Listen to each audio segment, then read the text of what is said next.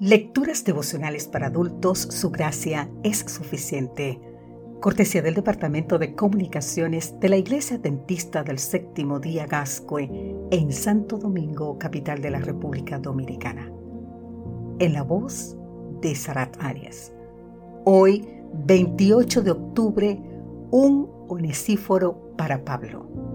Segunda Timoteo capítulo 1 versículo 16 nos dice, Tenga el Señor misericordia de la casa de Onesíforo, porque muchas veces me confortó y no se avergonzó de mis cadenas. Nerón consideraba a los cristianos como una secta proscrita. Los judíos incrédulos achacaron a Pablo haber instigado el incendio de Roma.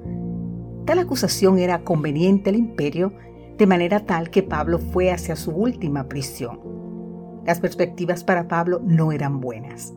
Lo encerraron acusado de instigar uno de los más viles y terribles crímenes contra el imperio.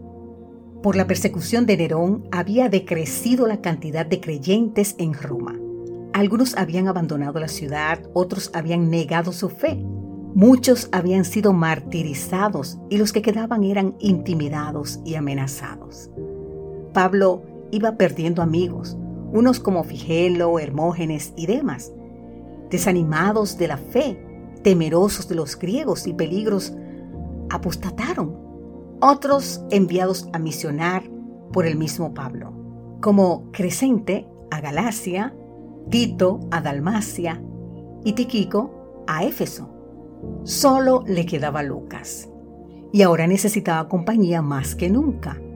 Pablo estaba debilitado, anciano, enfermo, exhausto y encerrado en una húmeda y oscura celda subterránea de una mazmorra romana.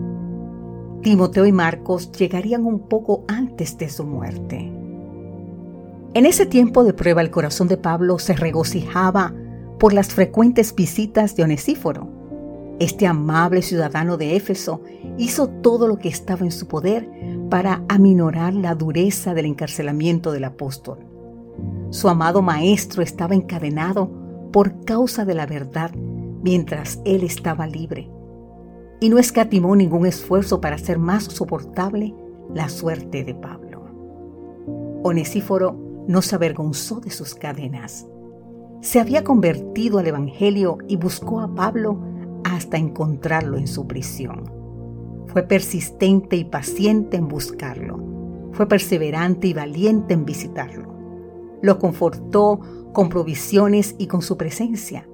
No tuvo reparo que lo ligaran con las acusaciones que hacían al apóstol.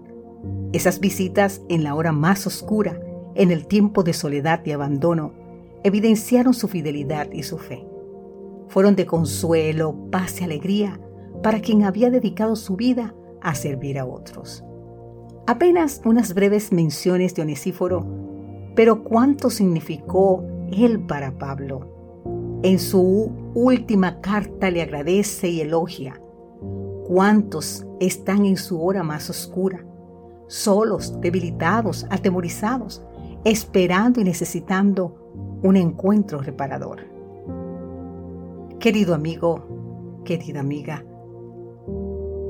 seguro que hoy hay una o varias personas que dejaron huella en tu vida y marcaron la diferencia. ¿Y sabes qué?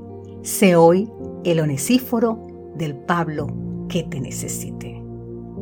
Que Dios hoy te bendiga en gran manera.